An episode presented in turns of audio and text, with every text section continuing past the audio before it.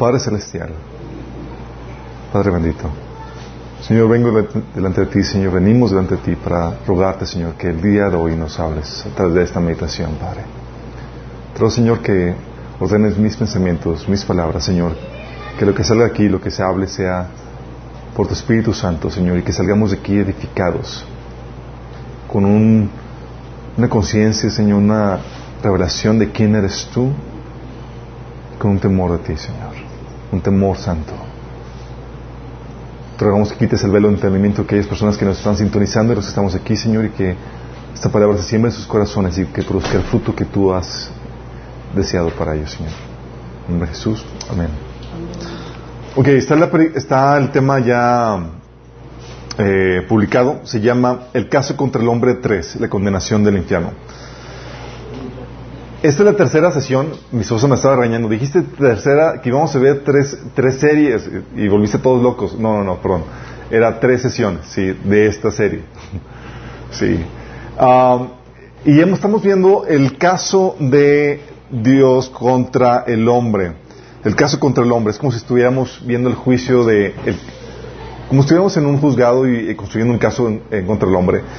Eh, y esta es la tercera sesión. Vimos la primera sesión, los dos actores dentro de este caso, tienes a un lado Dios y otro lado eh, tu palabra, y versus la palabra de Dios. Y generalmente habíamos comentado que le damos mucho valor a nuestra palabra. Eh, y nos entremos a juzgar la palabra de Dios y a cuestionarla y demás, y nos basamos en nuestra propia opinión, en nuestra propia prudencia, como si fuera un estándar absoluto y como si nuestra opinión fuera lo que para determinar las cosas. Y lo que vimos fue cuál es la validez que tiene la palabra de Dios para presentarse como la palabra de Dios. Y vimos 10 características y concluimos de que efectivamente eh, su palabra se muestra veraz y con mayor peso que la del ser humano. Tan así que tiene que eh, no tenemos, concluimos que no, no, teníamos la base o la autoridad para poder ni siquiera atrevernos a cuestionar la palabra de Dios de tan fuerte que tiene el eh, las credenciales, la palabra de Dios para presentarse como tal. Y también vimos la vez pasada la acusación a Dios. Sí. Habíamos comentado, oye no, yo soy una persona buena, ¿de qué me acusa Dios? Y comentamos y platicamos de que el estándar de Dios es la perfección. Y has fallado el estándar perfecto de Dios y la acusación de Dios es que no solamente has fallado, no has venido arrepentido a rogar por su clemencia. Y eso es fuerte porque estamos hablando que no solamente estoy consciente de que he fallado, sigo como si nada, no muestro arrepentimiento, no pido por misericordia, no pido por clemencia. Y es aquí donde tenemos que entender que, y es, algo que, que quiero esclarecer un poquito más, algo que a la gente le cuesta entender es que en todo reino se requieren reglas, leyes, normas, en todo reino. Sin las reglas que definan, por ejemplo, los derechos y obligaciones, no sabríamos cuándo se estuviera cometiendo un delito o abuso contra alguien. Tampoco sabríamos distinguir lo bueno de lo malo. Y el orden y la justicia serían imposibles, requieren de reglas. Oye, vamos a justicia. Ok, ¿de acuerdo qué regla? ¿De acuerdo, de acuerdo qué estándar? Se requieren en todo reino.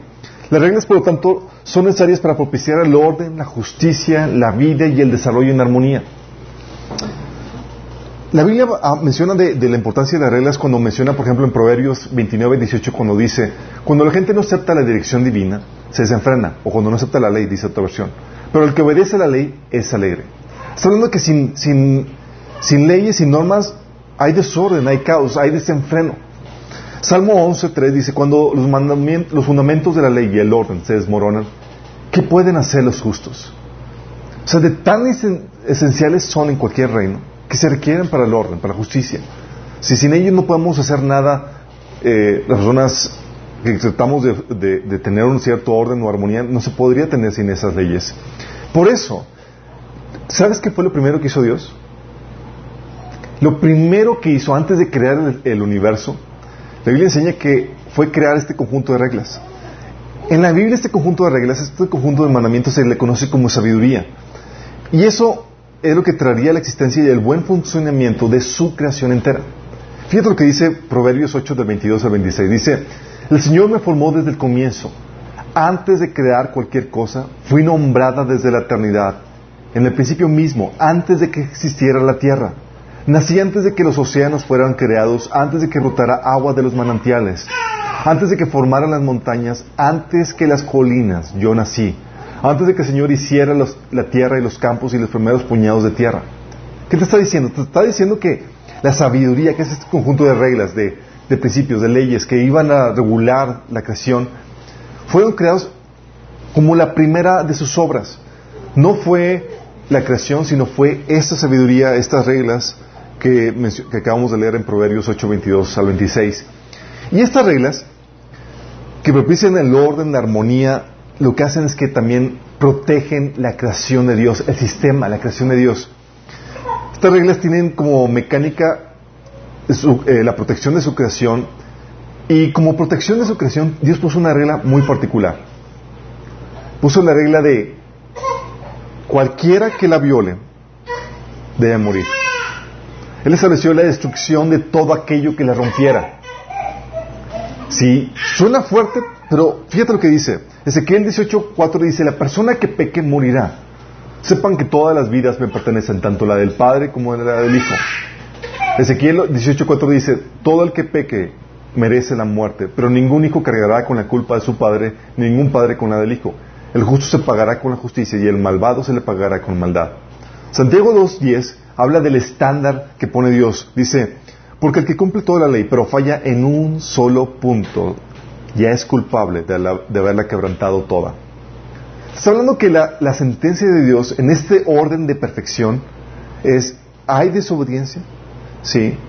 Hay, eh, no se obedecen las reglas, se establece la destrucción de aquello, de todo aquello que rompa su regla, sus leyes. ¿Por qué? Porque requiere un perfecto cumplimiento. Es algo que habíamos comentado la vez pasada. Eso tiene sentido porque la creación opera en un sistema y por lo mismo la más mínima violación a sus leyes trae desorden, dolor y daño al resto de las partes. ¿Se acuerdan lo que habíamos visto el domingo pasado? Habíamos comentado que una pequeña desviación es como eh, la desviación de los barcos. Es un pequeño grado, ¿sí? Pero a lo largo del tiempo y demás, tú terminas en otra parte que nada que ver. Así pasa. Una pequeña desviación no se puede tolerar por más mínima que sea porque a lo largo del tiempo va a causar estragos en muchos. Por ejemplo, tienes el caso de eh. ¿Cuántas, ¿Cuántas personas pecaron? Nada más una y una vez. ¿Y cuántas personas sabemos ahorita? Billones afectados por su mismo pecado. Dice Romanos 5:12, por medio de un solo hombre el pecado entró en el mundo y por medio del pecado entró la muerte. Pues así fue así como la muerte pasó a toda la humanidad porque todos pecaron. Oh, por un solo hombre nos llevó el traste a todos. ¿Sí te das cuenta de lo, fuerte que Dios, por, por qué Dios exige perfección? Estamos hablando de que cualquier detallito, cualquier violación a su norma, causa desorden, muerte, destrucción a través del tiempo. 1 Corintios 15, 21 dice, de hecho, ya que la muerte vino por medio de un hombre, también por medio de un hombre vino la resurrección de los muertos. Te está diciendo, que vino la muerte, sí, por un solo hombre que pecó una sola vez, que nos llevó al traste a todos. Tanto efecto tiene un solo acto de desobediencia. Por eso Dios requiere perfección. ¿Por qué crees que el cielo es el cielo, chicos? ¿Por qué creen? El cielo es el cielo porque, no, porque es la perfección absoluta. No hay lugar para el pecado, en más mínimo. Por eso es tan glorioso ese lugar. No hay nada que lo pueda corromper. ¿Sí? Y dado que se requiere esta perfección, ¿puedes ver por qué estamos fritos? Tenemos esa, esa perfección, esa perfección que se requiere, ¿no? Y uno dice, bueno, entonces, ¿qué, qué, implicaciones tiene? Bueno, Dios tiene que dar la sentencia que ha dictado en esas leyes, en esas normas. La destrucción de todo aquel que peque, de todo aquello que, que, que desobedezca sus leyes. Un Dios justo tiene que hacer valer la ley trayendo el castigo merecido. Tiene que hacerlo. Solo ponte a pensar, ¿qué pasaría si no estuviera si no se estuviera, eh, si no se estableciera un castigo que rompe las reglas? Si no, si no se estableciera un castigo al que rompe las reglas, sin castigo cualquiera se atrevería a romperlas. No habría temor para respetar nada, pues no pasa nada. Serían no reglas, serían mero consejo. Ah, si lo hago, no lo hago, viene siendo lo mismo. ¿Y qué pasaría si Dios se hiciera de la vista gorda y no diera el castigo establecido o de una forma consistente? ¿Qué pasaría? Eso te diría que Dios es alguien injusto, que no guarda ni sus propias reglas, o a quien podemos corromper para que no nos castigue.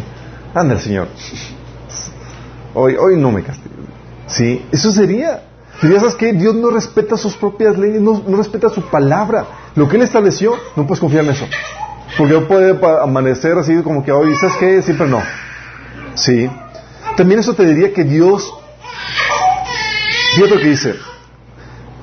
Salmo 89.4 dice que la justicia y el juicio son el cimiento de su trono. El trono de Dios, su reino, está basado, está cimentado en la justicia y el juicio. ¿Sí? Y Nahum 1.3 dice, el Señor es lento para enojarse, pero su poder es grande.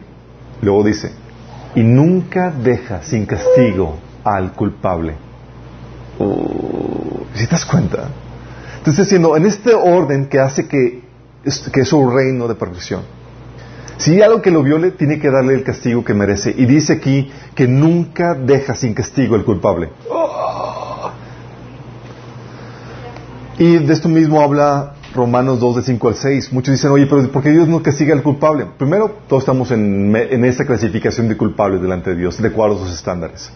Y Dios no lo hace ¿Sí? Porque tiene asignado una fecha para hacerlo. Todavía dicen, oye, es que si Dios es bueno, ¿por qué permite tanta maldad? ¿Por qué no castiga al malo? Ah, tiene una fecha para hacerlo. Sí, dice Romanos, pues acerca el día de la ira, en, el cual se manifestará el justo juicio de Dios. Él juzgará a cada uno según lo que haya hecho. Hay un día en donde va a juzgar todo. Sí. De hecho, en, Daniel 9:24 dice que a partir de ese día se va a establecer la justicia Dice, se va a expiar la iniquidad, se va a traer la justicia perdurable. Es donde lo que los cristianos llamamos vuelve el reino de Dios a su creación, a la tierra. ¿Sí? Entonces, entonces un Dios justo tiene que dar el castigo que se merece el culpable. Pero dicen, oye, pero Dios es amor. Bueno, ¿qué crees? Un Dios amoroso también hace valer la ley trayendo el castigo merecido. Dios me ama, estás igual de frito. Fíjate lo que dice. ¿Por qué? ¿Por qué me, por qué me refiero a esto? Porque eh, te diría que, ¿por qué tiene que dar el castigo? Porque si Dios no lo hace, te diría que Dios no es amor, porque no ama suficiente a las partes afectadas por el pecado como para hacerles justicia. ¿Has amado a alguien? Sí, un ser querido, tu hijo, tu esposa, tu esposo, ¿sí? ¿Qué pasa si ves que le están dando, lo están, lo están agarrando trancazos? No reaccionarías en ira, no, no defenderías a tu no le darías, no buscarías que justicia. Sí. El amor produce esta ira. Y lo que hace es que busca la justicia de aquello que afectó a aquello que amas. Es necesario. Si no, significaría que Dios no ama suficiente, no ama suficiente a las partes afectadas por el pecado como para hacerles justicia. Pero eso no es así. Dios es justo, su orden es perfecto y ama a los que afectas con tu pecado. Por eso te debe dar la condena que mereces, que es muerte. Esta es la razón por la que un Dios amoroso y justo puede condenar al pecador. ¿Me estoy explicando? De hecho, la Biblia corrobora esto. Lucas 18.7 dice Jesús, hablando de, cómo Dios va a traer justicia a aquellos que son sus amados. Dice, ¿acaso Dios no hará justicia a sus escogidos que claman a él día y noche? ¿Se tardará mucho en responderles? Y es una pregunta que se contesta sola. Es claro que va a hacer justicia y claro que va a responder. ¿Por qué? Porque el amor de Dios así es, trae justicia a las partes que él afectan a aquellos a quien aman. Sí. Por eso, ¿has escuchado eh, el, pasaje que habla de que no, te vengues? Sí, ¿por qué? Porque tienes a alguien que te defiende. Alguien que lo hace por ti. Alguien que te ama tanto que dice, yo me cargo, hijo. Por eso dice en Romanos 12, 15, 19, No tomen venganza, hermanos míos, sino dejen el castigo a las manos de Dios, porque está escrito, mía es la venganza, yo pagaré, dice el Señor. Sí. Entonces, ¿te acuerdas cuando el salmista, este David, se hallaba presa de, de, de, sus enemigos que lo querían matar y demás? ¿Te acuerdas cómo clamaba él? Invocando el amor y la simpatía de Dios. Dice, oh Señor, ¿hasta cuándo te olvidarás de mí? ¿Será para siempre? ¿Hasta cuándo mirarás hacia el otro lado? ¿Hasta cuándo tendré que luchar con angustia en mi alma, con tristeza en mi corazón día tras día? ¿Hasta cuándo mi enemigo seguirá dominándome? ¿Y sabes lo que hace Dios? Dios viene, interviene y hace justicia. De eso habla Segunda de Tesalonicenses 1 del 6 a 7 donde dice, Dios es justo y pagará con sufrimiento a aquellos a quienes los hacen sufrir ustedes. Y ustedes que sufren les dará descanso lo mismo que nosotros. Esto sucederá cuando el Señor Jesús se manifieste desde el cielo. ¿Por qué? Dios te ama. Sí, y alguien te afecta, va a justicia por el amor de Dios. Pues es que Dios es amor, Dios, no va a castigar a nadie. Al contrario, el amor de Dios hace que arde en ira porque... Y lo por todo es que todos estamos en, en esa problemática, porque aunque nos ama, afectamos a otras personas con nuestro pecado. Sí, estamos en, medio de esto. Apocalipsis 6.10, Apocalipsis 19 del 1 al 2 habla acerca de esto. Apocalipsis 16 del 4 al 6 habla de cómo Dios venga a sus amados. Sí, ustedes pueden leerlo ahí. Entonces concluimos de que en un reino, que se requieren reglas para que establezcan lo justo, para establecer qué es justo, qué es injusto, para establecer el, orden, la armonía, a qué tienes derecho, a qué no, qué es lo bueno, qué es lo malo. Y se establece una condena que se tiene que acatar perfectamente para que no afecte, no traiga destrucción y muerte sobre las demás partes del sistema, sobre los más miembros de, la creación de Dios. Entonces se requiere una, una obediencia perfecta. Hasta ahí vamos bien. Y vimos que ese castigo que merece esa persona que desobedeció la ley de Dios se requiere porque Dios es justo y porque Dios es amor. Hasta ahí vamos bien, ¿verdad? Ahora vamos a entrar en aguas profundas. ¿Quieren? Dar el, salto. Y es que John dice, ok, Dios le tiene que dar la condena. ¿Cuál es la magnitud de la condena? ¿Qué retribución sería una justa condena por la ofensa y por el pecado? ¿Cuál sería la, justa condena? Si te ponen a ti como juez y dices, oye, pasó esto, hubo pecado, hubo una ofensa, hubo daño porque se desobedecieron las leyes de Dios, ¿qué condena darías? ¿Mande? Primero, déjame, voy a llevarlos por este recorrido, pero quiero que entiendas el principio al cual vamos a llegar. El principio que, la Biblia enseña que, y que los humanos conocemos y entendemos es que la retribución varía de acuerdo al valor del ofendido al valor de lo dañado. Por ejemplo, oye, mi hijo encontró una araña en el jardín y la quiere guardar como su mascotita. Y yo sin querer la pisé. ¿Qué retribución me merezco? Maté a su mascotita, una arañita. ¿Qué, retribución? Si acaso una reprensión, ¿no? Si como que, oye, fíjate la otra, ¿no? Sí, sí, me estoy explicando. Oye, alguien mató, no una araña, la rata que, tenía, que tenías como mascota. ¿Qué retribución merece? ¿Lo meterías a la cárcel por eso? Si el tipo metió a la cárcel porque mató a una rata. la mascota de alguien más, imagínate. ¿Le dirías, le dirías que cadena perpetua? No, ¿verdad? No, no, no hace sentido. Es porque sabes que es algo de poco valor y no merita eso. Si acaso le darías es que, oye, eh, baja el costo del, del artito, ¿cuánto le costó? órale, y, listo, o se, la, o se la restituyes. Bueno, vamos a ir un poco más. ¿Qué tal si alguien mató a un perro pedigrí ganador de competencias? De esos carísimos. Sí. ¿Cuánto cuesta un perro ahorita uno de esos? Sí, de esos. Unos 20, no, cuestan más, ¿no? Estamos hablando de 80, 120, están, son carísimos. Bueno, ¿qué retribución le darías? Ahí sí lo podrías meter a la cárcel. Sí, si no quiere pagar, si no quiere recibir el daño. Ameritaría la cárcel, ¿no? Oye, eh, el robo de una propiedad, un negocio, también ameritaría años de cárcel. ¿Permitiría que le quiten la vida? No. Entonces, ¿qué? 40, 50, 30 años, sí, dependiendo de la magnitud de lo que robaste, de la estafa que realizaste. Bueno, eso sería eh, en el mundo ideal. Ahorita en México te, promocionan en, el, en, el, gobierno, ¿sí?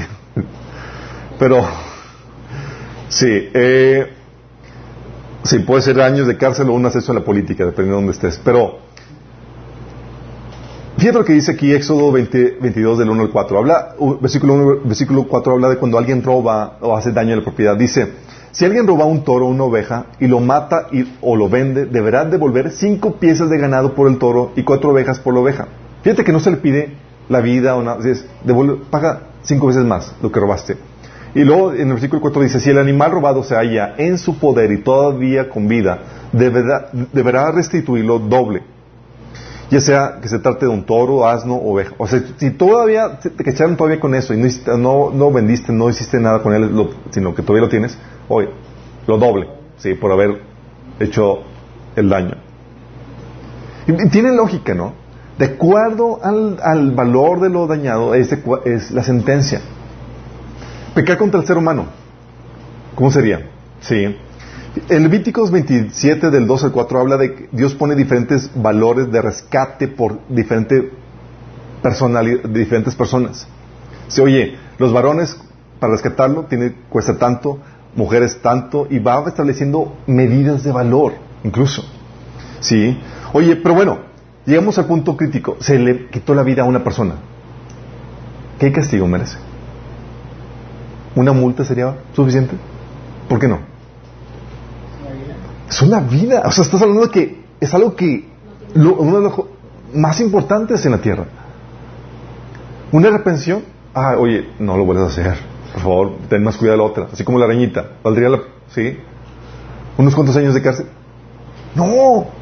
Fíjate lo que dice, Dios pone esto, dice, Génesis 9, 6, dice, si alguien quita una vida humana, la vida de esa persona también será quitada por manos humanas. Pues Dios hizo a los seres humanos a su propia, imagen. Y Dios establece la sentencia y pone el por qué. Dice, es sumamente valiosa la vida humana porque están hechos a mi imagen, llevan mi imagen. Más que los animales. Sí. O Éxodo 21, 12 dice, el que hiera a otro y lo mate será condenado a muerte. Hace sentido, ¿no? Oye, ¿te quitaste la vida? Pena de muerte. Sí. Quítale una lesión a una persona. Oye, no, no, casi lo matabas, pero no. Sí. ¿Sabes qué? la condena varía de acuerdo al valor de la persona en relación a, ti. Sí. Por ejemplo, resulta que de esa persona es alguien a quien tú le debes respeto, honra, autoridad. Digo, es. ¿Qué creen que se merecía? Éxodo 21, 15 dice: El que hiere a su padre o a su madre morirá.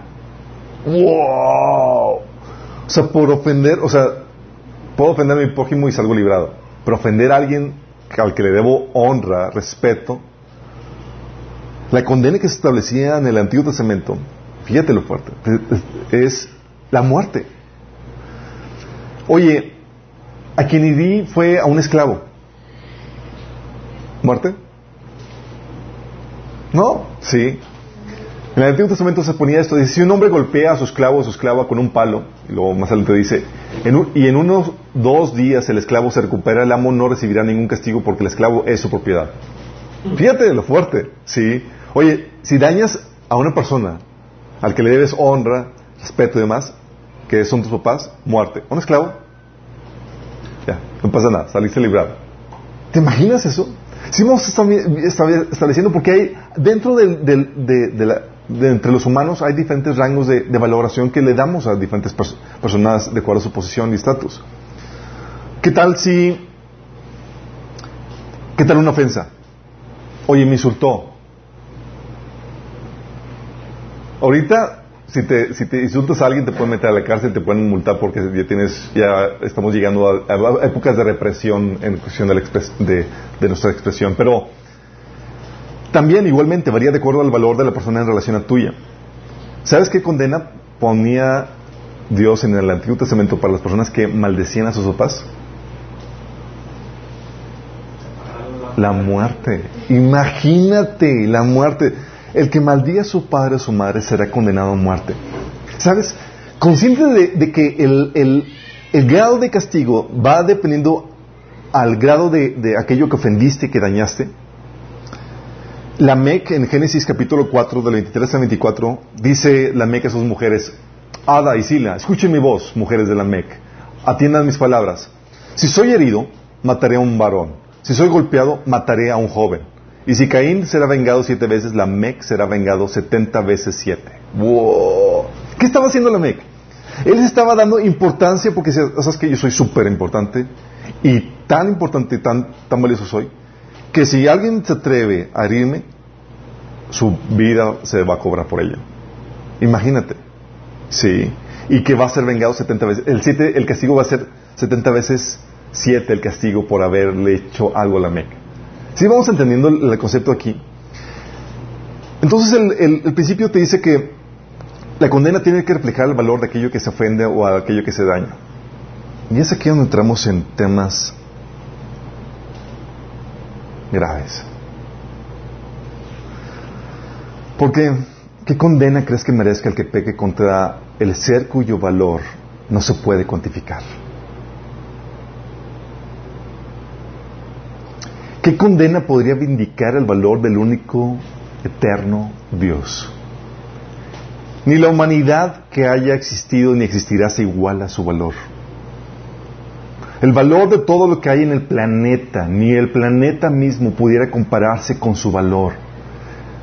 Ni nuestro planeta con todo lo que hay, ni nuestro sistema solar, ni nuestra Vía Láctea, ni todas las estrellas y planetas de nuestra galaxia, ni billones de universos, ni el cielo con todos sus ángeles se podrían comparar ni remotamente con el valor del Creador Todopoderoso. ¿Estamos entendiendo? ¿Qué castigo será apropiado para alguien que peca contra un ser así?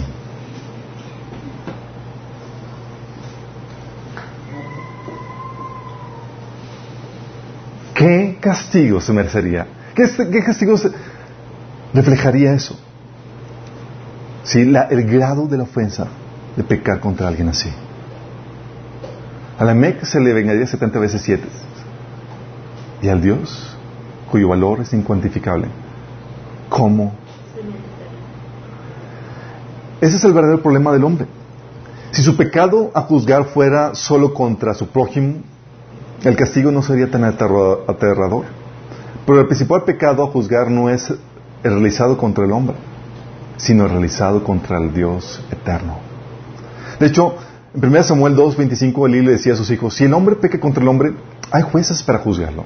O sea, eh, aquí te juzgan y aquí entre nosotros se resuelve el problema. Pero si alguien peca contra el Señor, ¿quién intercederá por él? ¿Quién, quién hay quien lo salve? ¿Seguimos entendiendo esto?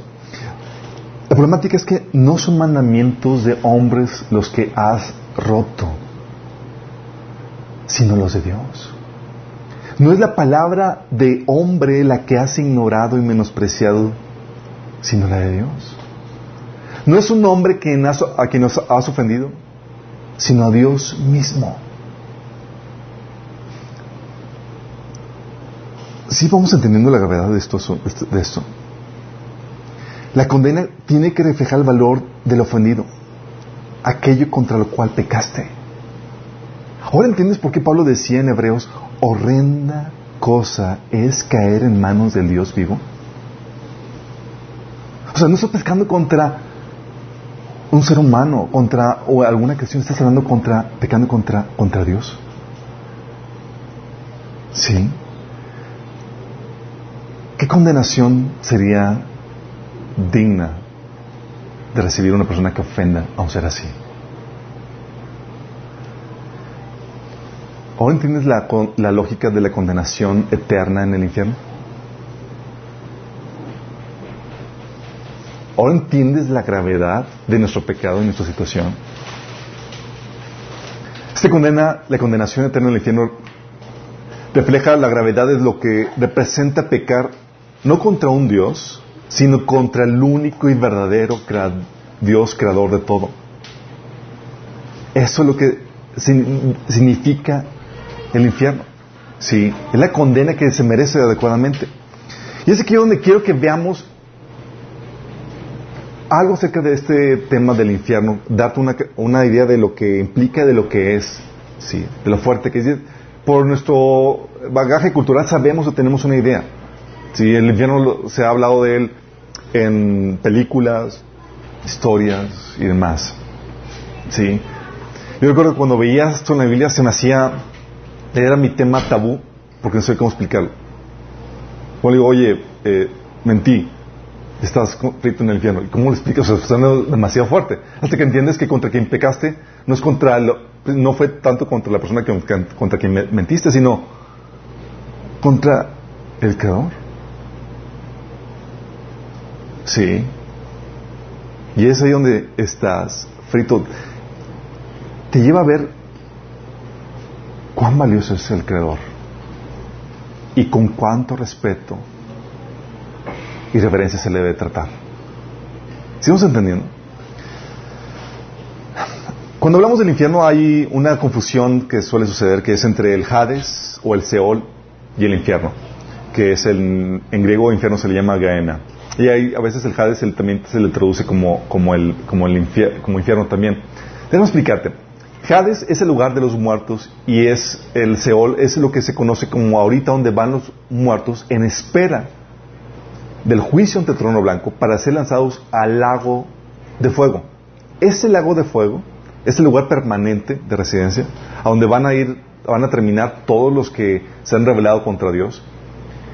Ahí también el Hades va a ser lanzado al lago de fuego. Ese lugar permanente es el, es el infierno.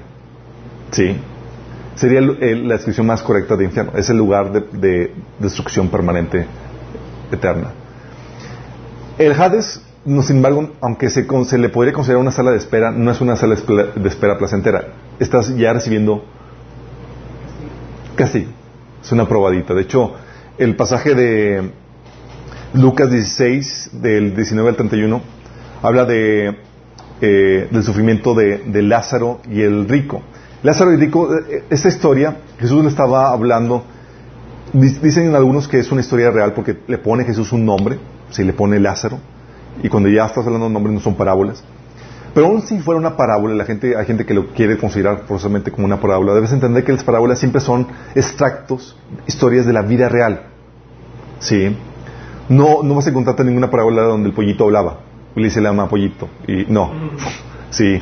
Son extractos de la, de la vida del día, cotidiana, de la vida real.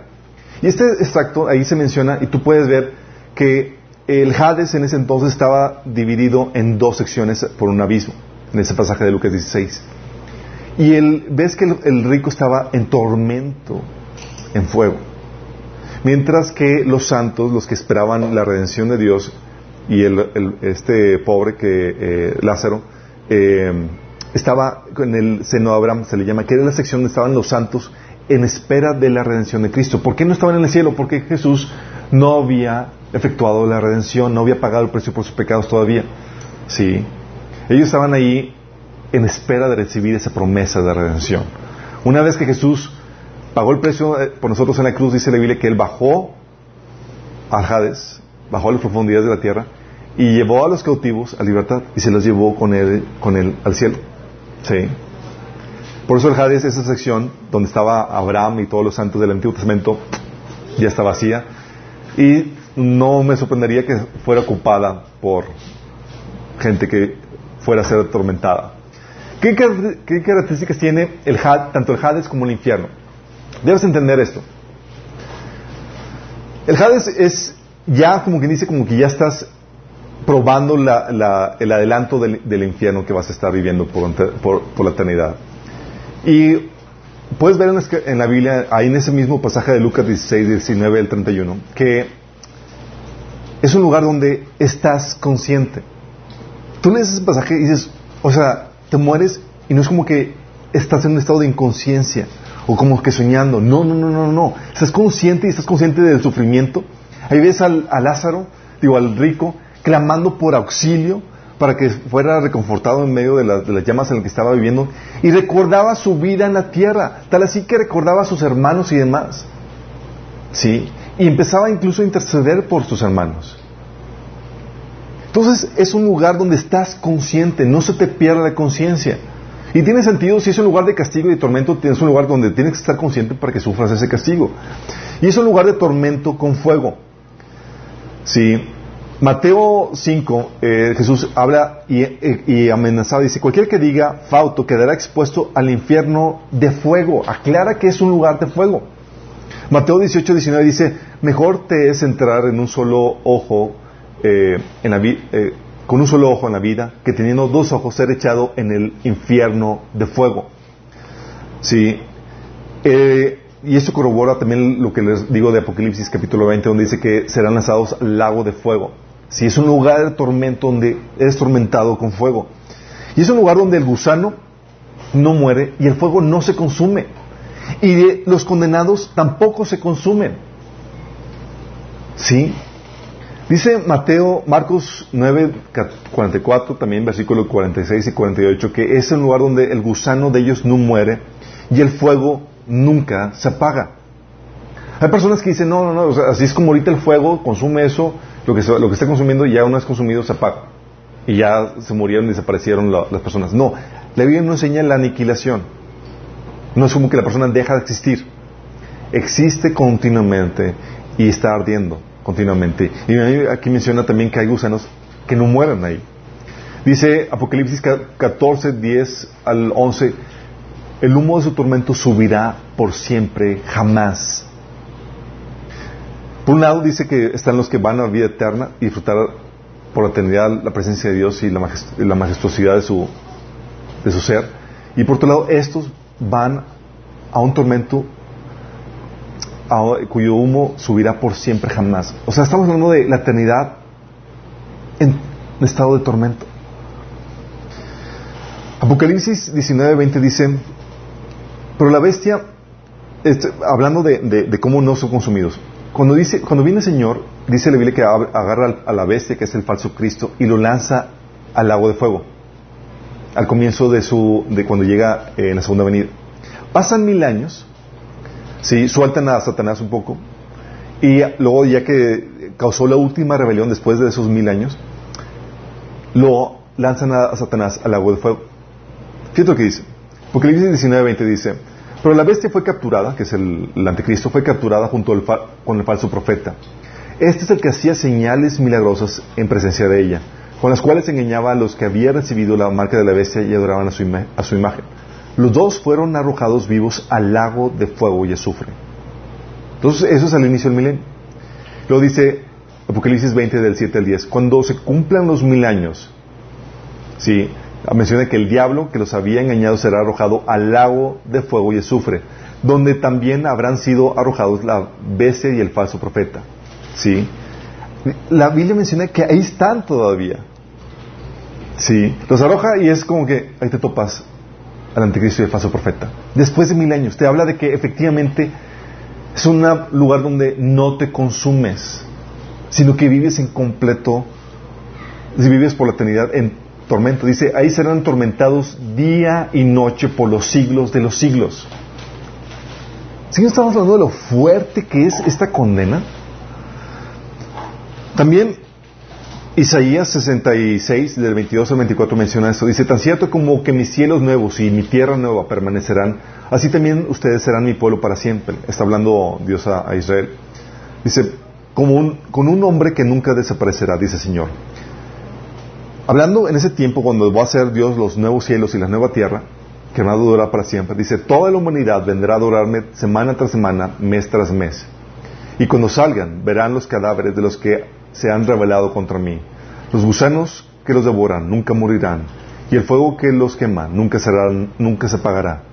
Todos los que pasen por ahí se llenarán de horror absoluto.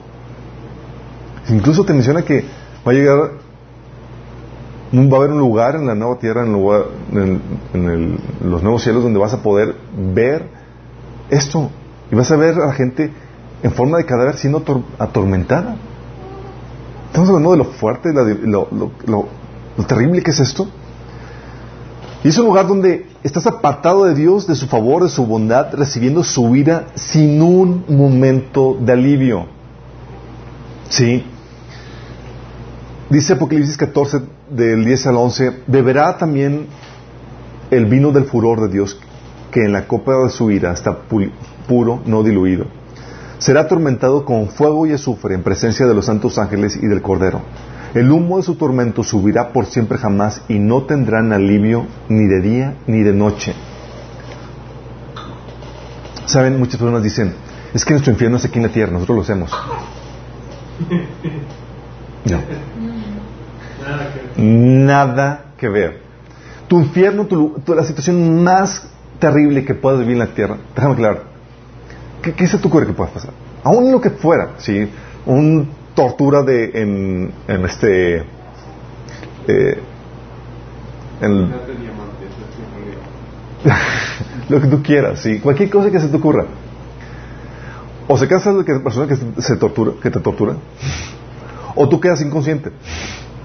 Ya una situaciones así de amargura, donde estás problemas de conflicto y de, y de esperar, tú puedes todavía salir de tu casa, pasearte, ver las flores, tomar el aire, comprarte una nievecita. En medio de tus problemáticas puedes encontrar algo de alivio. Sí. Aún tus problemáticas aquí, tú puedes quedar inconsciente en medio de una situación tan fuerte, desmayarte. Sí. Aquí no hay nada de eso. Aquí no hay nada de alivio. No hay, no se para el tormento. No hay como que, bueno, tantito. Ah, y para seguirle, ¿no? No, no hay descanso.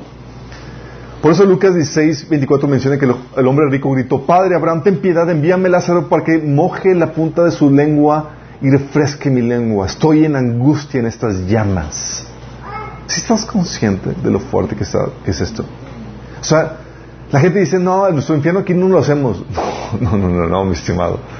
Aquí, el infierno, si dices que está aquí, es una copia mala de lo que va a ser en realidad el tormento que Dios va a dar a los que se han rebelado contra Él. Y no solamente es un lugar de, donde estás apartado de, todo lo bueno, de toda la bondad de Dios. O sea, las personas que, que, que, han ha habido testimonios de personas a quien Jesús lleva al, al, infierno y ellos comentan de que es un lugar donde desaparece todo lo bueno que tenías, que había en la tierra. mencionaba este, hay un, le puse el link de un video que se llama, de, un, de una persona que estuvo en el, en el infierno 23 minutos y fue suficiente para quedarse choqueado de por vida. Pero menciona que eh, aún la fuerza física, hacer movimiento con algo, era como si estuviera totalmente enfermo. Era dolor intenso. Era un cansancio, era extenuante. Poder respirar era, era agonizante. Era ver y sufrir el, calor, el, fuego. Y, mencionaba todo eso. Dice, es como si todo lo bueno que pudieras haber experimentado en la tierra, aún con sus problemáticas, hubiera desaparecido. Dice, el, olor era espantoso. Era como si hubiera todo lo malo, todo lo... Así era. La gente piensa, y, por los videos y, programas que vemos y demás, que eh, va la gente eh, al, infierno. Vi un video de Woody Allen donde va al infierno y la gente así paseándose, ah, así tomando y bebiendo. y No, nada que ver es uno de los lugares más terribles, es el lugar más terrible al que un ser humano pudiera llegar. Y lo por todo es un lugar que va a durar por la eternidad, sin esperanza, sin salida. ¿Te imaginas eso? Yo veía las, las películas de terror donde metían a, la persona en un en una eh, ataúd vivo. Y para mí era ¡ah! terrible eso, sí. Esperaba así como con ansias de que llegara alguien a despertarlo porque no me imaginaba a alguien encerrado vivo de por vida y, sin tortura, nada más estar encerrado. ¿Qué sería un lugar donde no puede salir? Completa oscuridad, en tormento para siempre. ¿Sí? ¿Estamos dimensionando esto? Es un lugar sin salida. Dice Mateo 13, 12. Su aventador está en su mano y limpiará su era, recogerá su trigo en el granero y quemará la paja en fuego que nunca se apagará. Mateo 18.8 dice que mejor es entrar en la vida cojo manco que teniendo dos manos o dos pies ser echado en el fuego eterno. Judas 1.7 dice, Como Sodoma y Gomorra, las ciudades vecinas, las cuales, de la misma manera que aquellos, habiendo fornicado e, e ido en pos de vicios contra la naturaleza, fueron puestas, por ejemplo, sufriendo el castigo del fuego eterno. Mateo 25, 46 dice, e irán estos al castigo eterno y los usos a vida eterna. ¿Vamos entendiendo? O sea, es un lugar donde no hay esperanza. Aquí tan siquiera los problemas es, tenemos tan siquiera la, la noción, la esperanza de que va a mejorar van a ser mejores cosas, se va a acabar como el dicho, ¿no? No hay mal que dure 100 años ni, ni es ni tonto que los aguante. Bueno, ni tonto que los aguante. Aquí no va a ser igual, sí. Y lo interesante caso es que este lugar tan terrible no fue diseñado para el hombre originalmente. Fue diseñado para Satanás. Dice Mateo 25, 11, apartados de mí, malditos, al fuego eterno preparado para el diablo y sus ángeles. Pero si tú no quieres rechazar a, Dios, por, por, por cuestión de, que no hay otra opción, estás siguiendo a Satanás y vas a dar ahí con, donde, donde está tu Señor, en el lago de fuego, en el infierno. Hay grados de tormento. Mateo 11 del 21 al 24 dice, hay de ti Corazín, hay de ti Betsaida, si se hubieran hecho en Tiro y en Sidón los milagros que se hicieron en medio de ustedes, ya hace tiempo que se habrían arrepentido con muchos lamentos. Pero os digo que en el día de juicio será más tolerable el castigo para Tiro y Sidón que para ustedes. Wow. O sea, va a haber incluso grados de tormento. ¿Y tú, Capernaum, acaso serás levantada hasta el cielo? No, sino que descenderás hasta el abismo. Si los milagros que se hicieron en ti se hubieran hecho en Sodoma, esta habría permanecido hasta el día de hoy. Pero te digo que en el día de juicio será más tolerable el castigo para Sodoma que para ti. Fíjate que está diciendo que para una, ciudad judía, que va a ser más tolerable el castigo porque se les predicó a ellos el Evangelio. Se les dio oportunidad. Y no creyeron. Qué fuerte. ¿Y sabes quién va Hay un pasaje donde Jesús le dice a sus discípulos, les dice, no teman al que maten a los que matan el cuerpo, pero no pueden matar al alma. Teman más bien al que puede destruir el alma y el cuerpo en el infierno. ¿Saben a quién se refería Jesús ahí? ¿Saben a quién? Estaba hablando de él mismo. Está diciendo, ¿sabes qué? Témeme a mí. ¿Por qué? ¿Sabes quién va a ejecutar dicha sentencia? ¿Sabes quién es el que va a arrojar a la gente al infierno? Va a ser el mismo Jesús. Dice Mateo 10, 28, no teman, bueno, dice lo que vamos a leer. Mateo Juan 5, 22 dice, porque el Padre a nadie juzga, sino que todo juicio dio al Hijo. Él es el que hace todo juicio, todo juicio fue delegado, también eso es lo que dice Hebreos 17, 33. ¿Sabes quién ante, quién va a comparecer la humanidad entera ante el trono blanco? Ante Jesús. Ante aquella persona que dio su vida para salvarlos. Mateo 3, del 11 al 12, dice, yo bautizo con agua a los que se arrepienten de sus pecados y vuelven a Dios. Pero pronto viene aquel que es superior a mí, tan superior que ni siquiera soy digno de ser su esclavo y llevarle las sandalias. Él los bautizará con el Espíritu Santo y con fuego. ¿Estás listo para está listo para separar al trigo de la paja con su rastrillo. Limpiará la zona donde se trilla y juntará el trigo en su granero, pero quemará la paja en un fuego interminable. ¿Quién es el que bautice con Espíritu Santo y fuego? Jesús. A los salvos los bautiza con espíritu y a los condenados los bautiza con fuego. Lo dice aquí. Los juntará, dice, y pero quemará la, la paja en un fuego interminable. Mateo 13, del 40 al 41, corrobora esto. Dice, así como se recoge la mala hierba y se quema en el fuego, ocurrirá también al final del mundo. El Hijo del Hombre enviará a sus ángeles y arrancará de su reino a todos los que pecan y hacen pecar los arrojará al horno encendido, donde habrá llanto y rechinar de dientes. Entonces es Jesús el que hace eso. Y lo interesante del caso es que no hay oportunidad de regresar. Tenía platicando con amistades, decían, bueno, si llego ahí, ahí me arrepiento. Acabó Dios es misericordioso. No. Se acabó el tiempo, hay un tiempo de gracia, hay un tiempo de oportunidad y es ahora que estás vivo. Es ahora. Fíjate lo que dice Hebreos 12 del 15 al 17. Dice, hablando eh, el autor de Hebreos a cristianos que posiblemente alguno no, no se haya convertido. Dice, cuídense unos a otros para que ninguno de ustedes deje de recibir la gracia de Dios, es decir, la salvación. Tengan cuidado de que no brote ninguna raíz venenosa de amargura la cual los trastorna a ustedes y envenena a muchos. Asegúrense de que ninguno sea inmoral ni profano como Esaú, que cambió sus derechos de primer hijo varón por un simple plato de comida. Está hablando, no cambies la salvación por cosas mundanas. ¿Sí?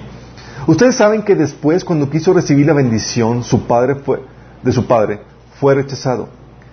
Ya era demasiado tarde para arrepentirse, a pesar de que suplicó con lágrimas amargas. Hay, Dios dice, hay un tiempo para que te puedas arrepentir y es ahora. Pasado ese tiempo, una vez muerto, ya no hay esperanza. Por más que quieras arrepentirte, por más que llores. Mateo 5:26, por eso dice Jesús, ponte de acuerdo con tu adversario pronto.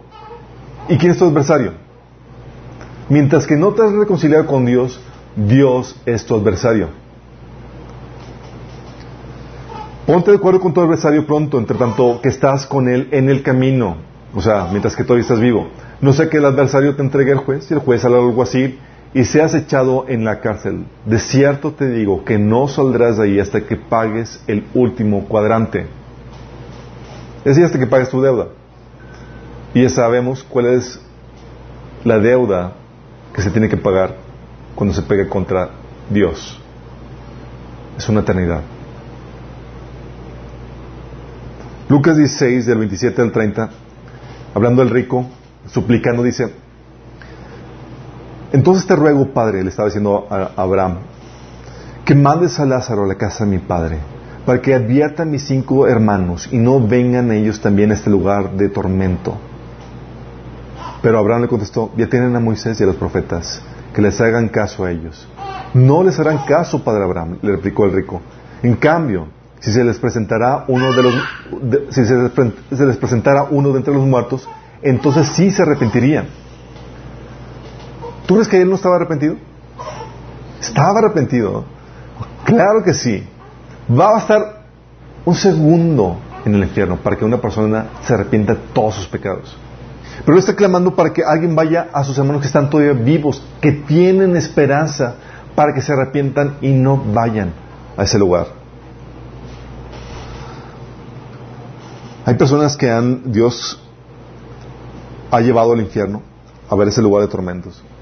Si tienes duda, te recomiendo que veas a uno de sus videos. Puse un link ahí de 23 minutos en el infierno. Y son pasajes corroborados con, con muchos versículos. Son testimonios corroborados con muchos pasajes de la Biblia. Dice que donde te va a dar una dimensión de lo fuerte y de lo delicado que es pecar, no contra un ser humano, sino contra Dios mismo. Y con este entendimiento te, das cuenta de, de grado de reverencia y de temor que debemos de tener ante este ser. Tú no juegas con Dios. Tú no lo tratas como tu amiguito. Es para tener reverencia y tener temor reverente ante Él. Y ese que donde llega la pregunta, ¿Dios quiere que vayas tú ahí?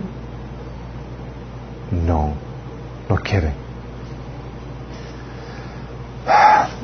No he tocado pláticas con personas que me dicen, Él sabe lo que hará conmigo. Si quiere condenarme, pues ¿qué puedo hacer?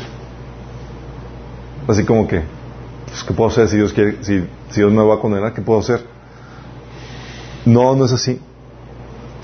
Él te está diciendo que te arrepientas y que aceptes su salvación, porque no quiere condenarte.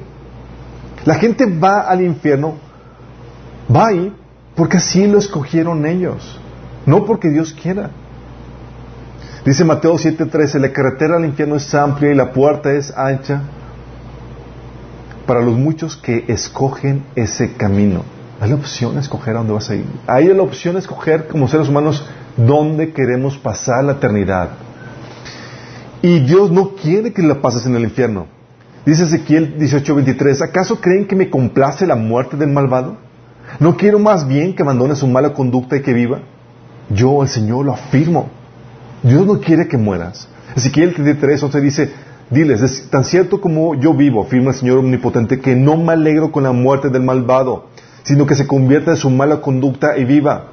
Conviértate, conviértate de tu conducta perversa. ¿Por qué habrás de morir? 1 Timoteo 2, 4 dice, Él quiere que todos sean salvos y lleguen al conocimiento de la verdad. Puesto que Él no quiere que vayas ahí y eres justo y tiene que darte la condena que mereces y es una eternidad al infierno. Y es amoroso y tiene que vengar a los que dañaste con tu pecado. Lo que hizo Dios para resolver eso es que tomó la condena en sí mismo. Él recibió la condena que merecíamos. Cuando entiendes que la condena tiene que ser proporcional a la falta, entiendes por qué solo Dios podía pagar dicha condena. Porque ¿quién podría valer las condenas eternas de todas las personas que han existido? ¿Quién? Solo Dios. Por eso dice Filipenses 2 del 5 al 8, Cristo Jesús, quien siendo por naturaleza Dios, no consideró ser igual a Dios como algo que aferrarse. Por el contrario, se rebajó voluntariamente tomando la naturaleza de siervo y haciéndose semejante a los seres humanos. Y al manifestarse como hombre, se humilló a sí mismo y se hizo obediente hasta la muerte y muerte de cruz. ¿Qué estaba haciendo Dios en la cruz? Dice 2 Corintios 5, 19. En Cristo, Dios estaba reconciliando al mundo consigo mismo, no tomándole en cuenta sus pecados. ¿Por qué? Porque tenía que dar la condena que merecía. Él es justo. Y si no daba la condena establecida, violaría su carácter. Y no sería justo ni sería amoroso. Oye, pero Jesús no pasó la eternidad en el infierno. Cuando sabes quién es el que estaba pagando la condena por ti, te ayuda a entender por qué Jesucristo pudo pagar nuestra condena eterna con unas cuantas horas del más terrible sufrimiento y tres días en el Hades. Porque quien estaba haciendo, quien estaba pagando la condena, no era un ser humano, no era un ángel, era el Creador mismo. Quien estaba sufriendo no es aquel, sino cuyo valor es inconmensurable. Que en toda la creación, ni millones de creaciones podría igualar su valor.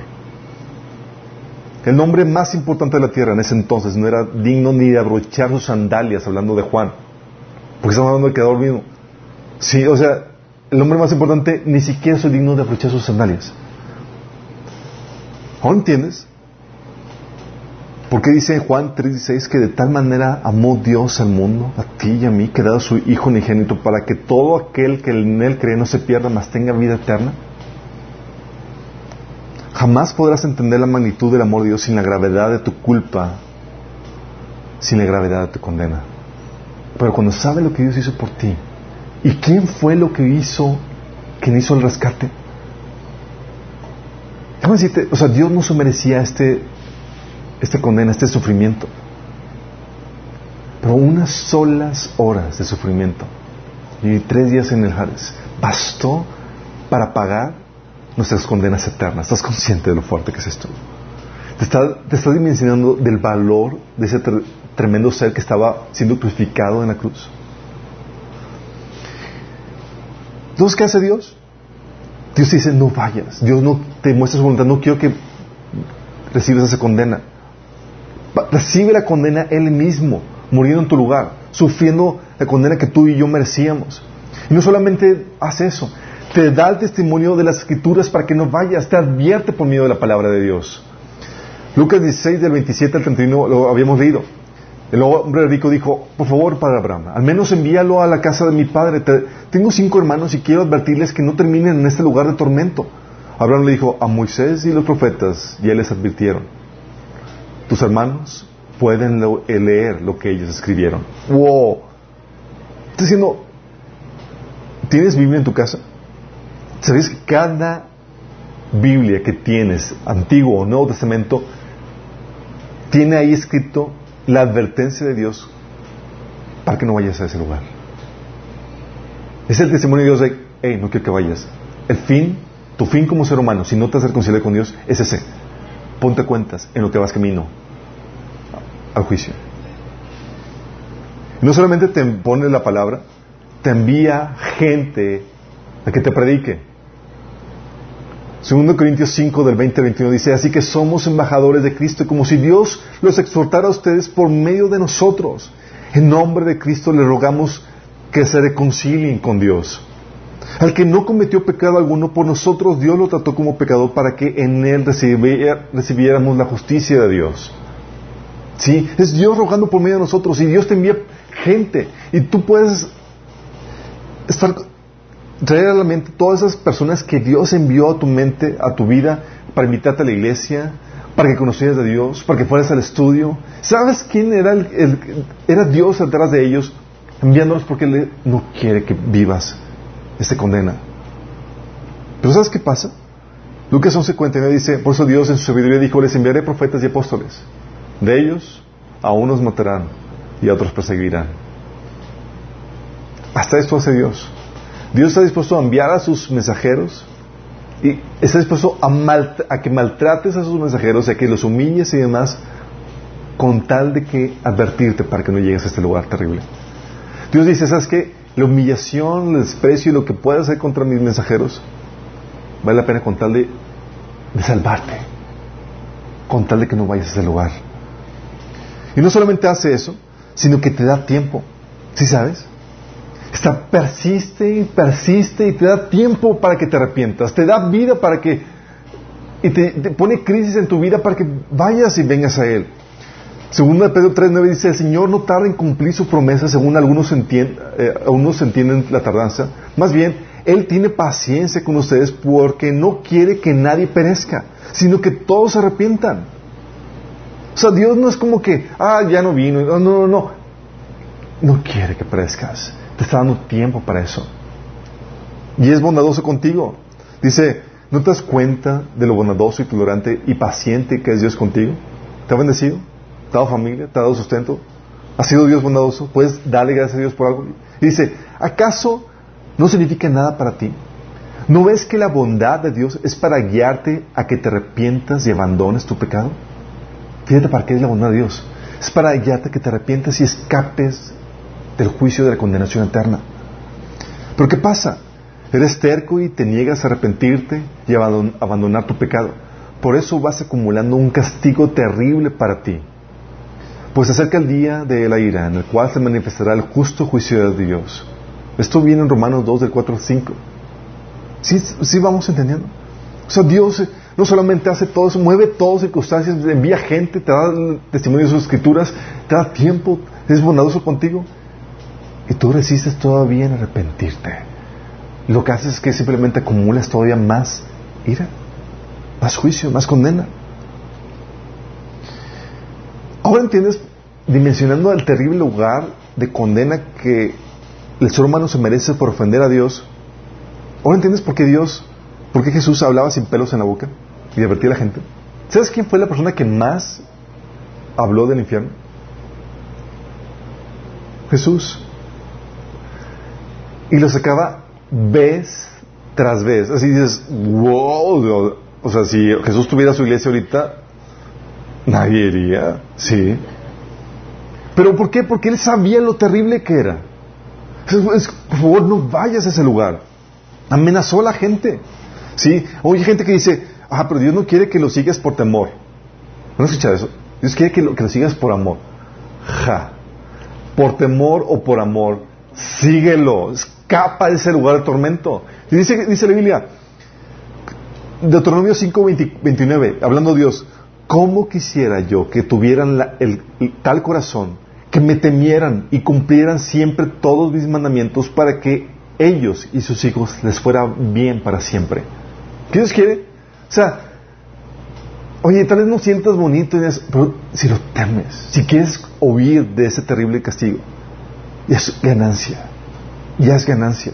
Sí, por eso Jesús advertía y amenazaba a la gente. ¿Sabes cómo los amenazaba? Mateo 5:22 dice, pero yo les digo que cualquiera que se enoje con su hermano quedará sujeto al juicio del tribunal. Es más, cualquiera que insulte a su hermano quedará sujeto al juicio del consejo. Y cualquiera que lo maldiga quedará sujeto al fuego del infierno. ¿Te suena como que amenaza? Recuerdo que la primera cosa que empecé a leer cuando me convertí fue eso y dije, ¡Ah! ¿y sabes qué pasó? Dejé de maldecir. da un temor, ¿sí?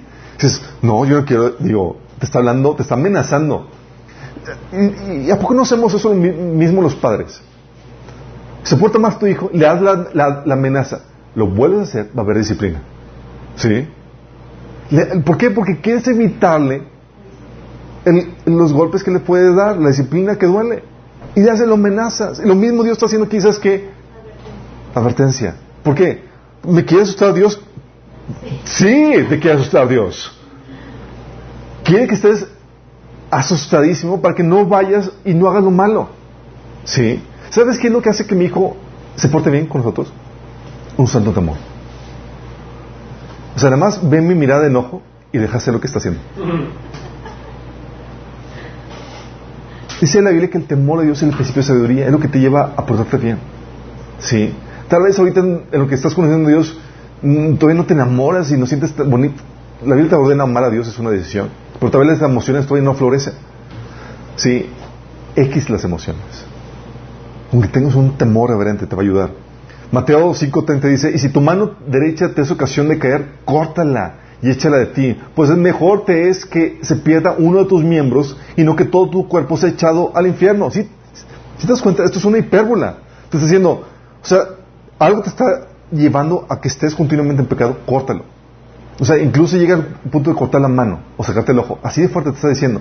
Es decir, el Señor te está llevando, toma medidas drásticas para terminar aquello que te puede conducir al infierno.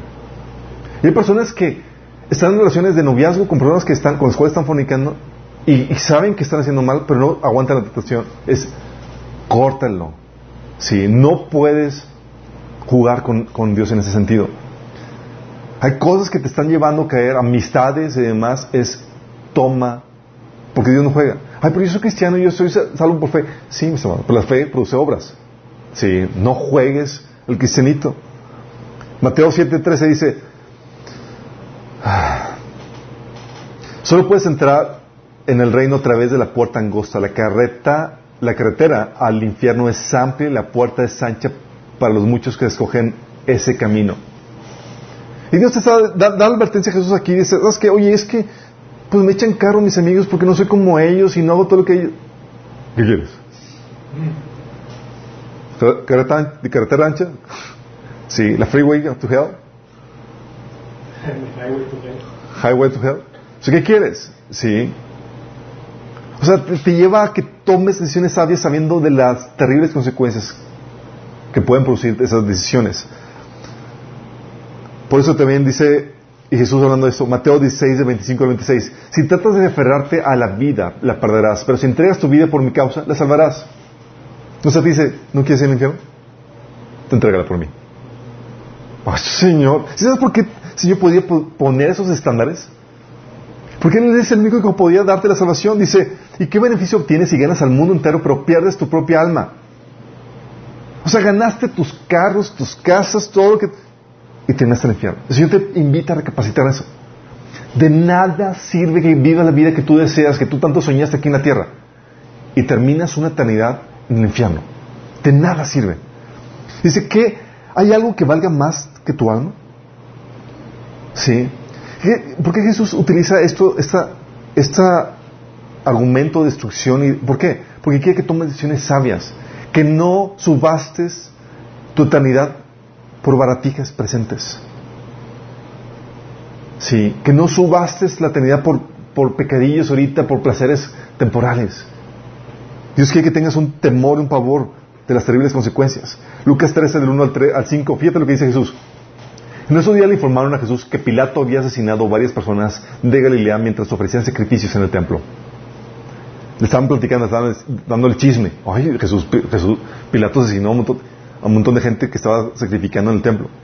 Jesús voltea con ellos y le dice, ¿piensan que esos galileos eran peores pecadores que todas las demás personas en Galilea? Preguntó Jesús. ¿Por eso sufrieron? De ninguna manera y ustedes también perecerán a menos que se arrepientan de sus pecados y vuelvan a Dios. Oh, espérame, Señor, ¿te está hablando de los galileos? No, no, no te lo tomes personal. No, pero, Señor, ¿qué estaba haciendo? Estaba aprovechando cada, así como que, pero estas que ellos pero Tú también. Si no te arrepientas genuinamente, vas a perecer en el infierno. Luego dice, luego, menciona otro, lo, lo, refuerza, por si acaso no lo entendiste, porque hay gente que escucha y dice, uh, quiso decir lo que realmente me estaba diciendo. Dice, ¿y acaso piensan de los 18 que murieron cuando, cuando la torre Siloé les cayó encima? ¿Acaso eran los peores pecadores de Jerusalén? No. Y les digo de nuevo, a menos que se arrepientan, ustedes también perecerán. ¿Es una advertencia? ¿Es una amenaza? You. Era una amenaza clara y directa. ¿Por qué? Señor quiere hacer todo, hasta lo imposible, para que evites ese lugar. Y, ¿sabes qué?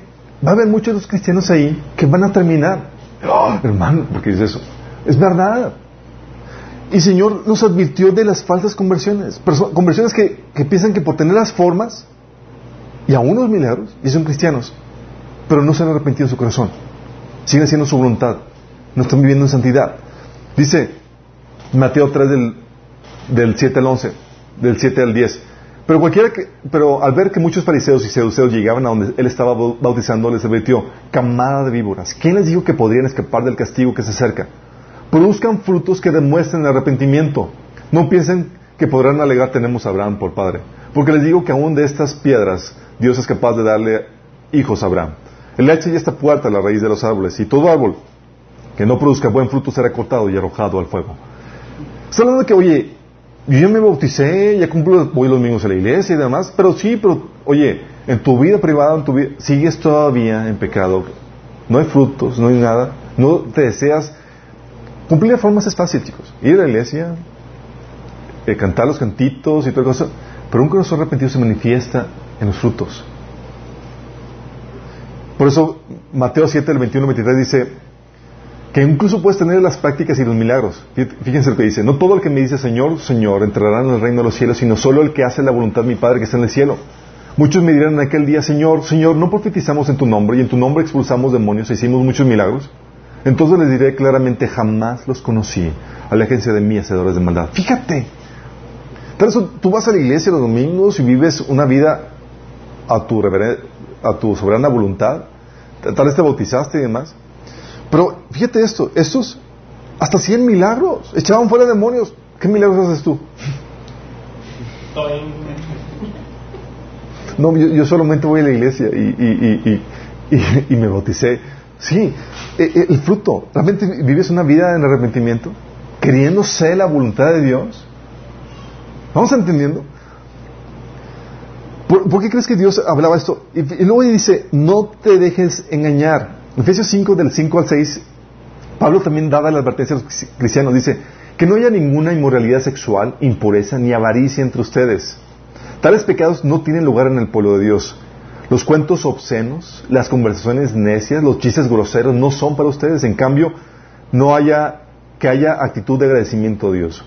Pueden estar seguros que ninguno que sea inmoral, impuro o avaro heredará el reino de Cristo y de, Dios.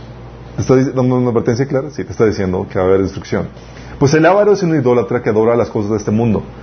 Y luego dice, no se dejen engañar por los que tratan de justificar esos pecados, porque el enojo de Dios caerá sobre todos los que desobedecen. ¿Sientes que los cristianos que quieren justificar sus pecados? Ah, no exageres, no seas religioso, no seas fariseo y o sea, Dios es amor y, ah, cuando entiendes lo, que implica que Dios es amor, está escrito igual. Sí, como lo que vamos de ver. Y con esto, fíjate, no estamos alegando la salvación por obras, porque el arrepentimiento no te hace perfecto. No te quita todas las imperfecciones, todo lo que hay que cambiar en tu vida, no te hace perfecto. Sí. Aunque te arrepientas y tengas fe, no va a estar sin fallas, sin deficiencias que tienes que corregir. Pero el arrepentimiento sí te genera un cambio de actitud correcta hacia el pecado ya no quieres pecar, ya no quieres desagradar a Dios, vives con un temor reverente. Entonces el arrepentimiento te pone la actitud correcta y sabes que como no eres perfecto, requieres la fe en Cristo. La fe en Dios porque reconoces tu necesidad de perdón. ¿Quién va a borrar tus pecados? ¿Quién va a cubrir tus faltas? Cristo. Aún las que no sabes, aún las que no estás consciente, sabes que eres salvo por, por la gracia, el amor de Dios, por el sacrificio de Jesús. Y que requieres de su Espíritu para vencer la naturaleza pecaminosa y poder, poder agradar a Dios. ¿Ahora quieres eso? Entonces no estamos abogando la salvación por obras, sino estamos abogando una genuina conversión que va a meter un proceso de santificación. En donde si realmente eres cristiano vas a dejar de hacer cosas que Dios les agrada. Y te vas a sentir mal cuando lo hagas. Y vas a venir a Dios en el arrepentimiento. ¿Sí? La respuesta está en ti si quieres ir o no a este lugar. Dios ya puso todos los recursos. Te envía gente, te envía predicadores, te escucha nuestra predicación, te pones, en su palabra. Ya, Jesús ya pagó el precio de tu condena en la cruz. ¿Qué más quieres? Ya todo depende de ti. De que tú decidas arrepentirte genuinamente para escapar de este lugar de castigo y que aceptes el rescate, la salvación que Jesús hizo por ti en la cruz.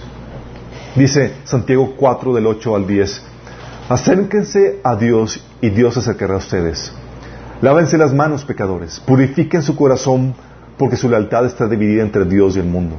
Derramen lágrimas por lo que han hecho, que haya lamento y profundo dolor, que haya llanto en lugar de risa y tristeza en lugar de alegría.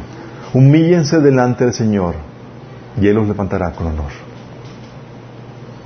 Es un tiempo de arrepentirte. Dios te ofrece la oportunidad y tal vez sea hoy tu última oportunidad. Tú no puedes asegurar que vas a vivir el día de mañana. Tal vez hoy sea tu último día de vivir.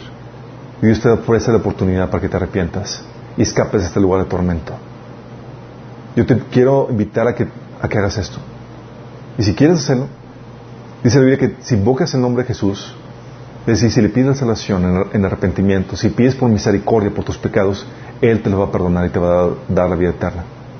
Si le entregas a Él tu voluntad, si le aceptas como tu Señor, ¿quieres hacerlo?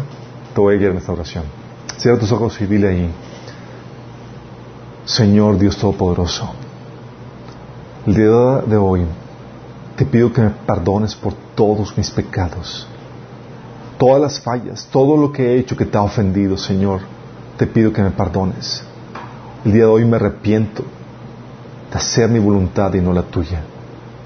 Te pido que me perdones y que me salves. Yo creo que Jesús murió por mí en la cruz para pagar mi condena y que resucitó al tercer día. Y al día de hoy, Señor, yo lo reconozco como mi Señor y como mi Salvador. Y recibo tu regalo de la vida eterna. Si hiciste esto genuinamente, y genuinamente te arrepentiste, va a haber frutos. La Biblia te dice que hagas frutos dignos de arrepentimiento. Una de las primeras cosas que vas a hacer vas a empezar a leer la, voluntad de, Dios, eh, su palabra que viene en la Biblia. Y vas a empezar a congregarte. Si no hay por lo menos estas dos cosas, sabes que no te has arrepentido. Y que la oración fue solamente una repetición. Pero te invito que, si no lo has hecho o no lo hiciste ahorita conmigo, que lo hagas. Ah, ahorita que hay tiempo para que escapes de esto. Y todos los demás, los que ya han tomado decisión, ¿tendemos la dimensión de Dios? Ahora vemos que no podemos tratarlo como nuestro compinche, como nuestro amiguito. Ofender a Dios no es cualquier cosa. Te ayuda, te hace ver la magnitud y la, la grandiosa majestad que es en este Dios que tenemos, este Dios creador. Y no solamente eso, te lleva a capacitar quién fue el que pagó nuestra condena por nosotros. Es tremendo. ¿Y por qué Jesús pudo pagar esa condena eterna en unas cuantas horas? Porque era el Dios creador, cuyo valor no se puede cuantificar, quien estaba recibiendo esa condena. Millones de eternidades pagadas ahí, por ti y por mí. Damos gracias a Dios. Señor, venimos delante de ti, Señor, con una nueva revelación, un nuevo entendimiento acerca de quién eres tú, lo majestuoso, lo temible, lo tremendo que eres tú, Señor. Padre, te pedimos, Señor, que esta revelación se haga carne en nuestros corazones y que no salga de ahí, Señor, para que podamos vivir vidas que te agraden con temor reverente, Señor. Señor, no queremos faltarte al respeto. No queremos tratarte sino con la honra y la gloria que, que tú debidamente que tú debes de recibir, Señor. Señor, ayúdanos a vivir estas vidas en temor reverente todos los días de nuestra vida, Señor. Te lo pedimos en el nombre de Jesús. Vemos el próximo domingo, misma hora, mismo canal.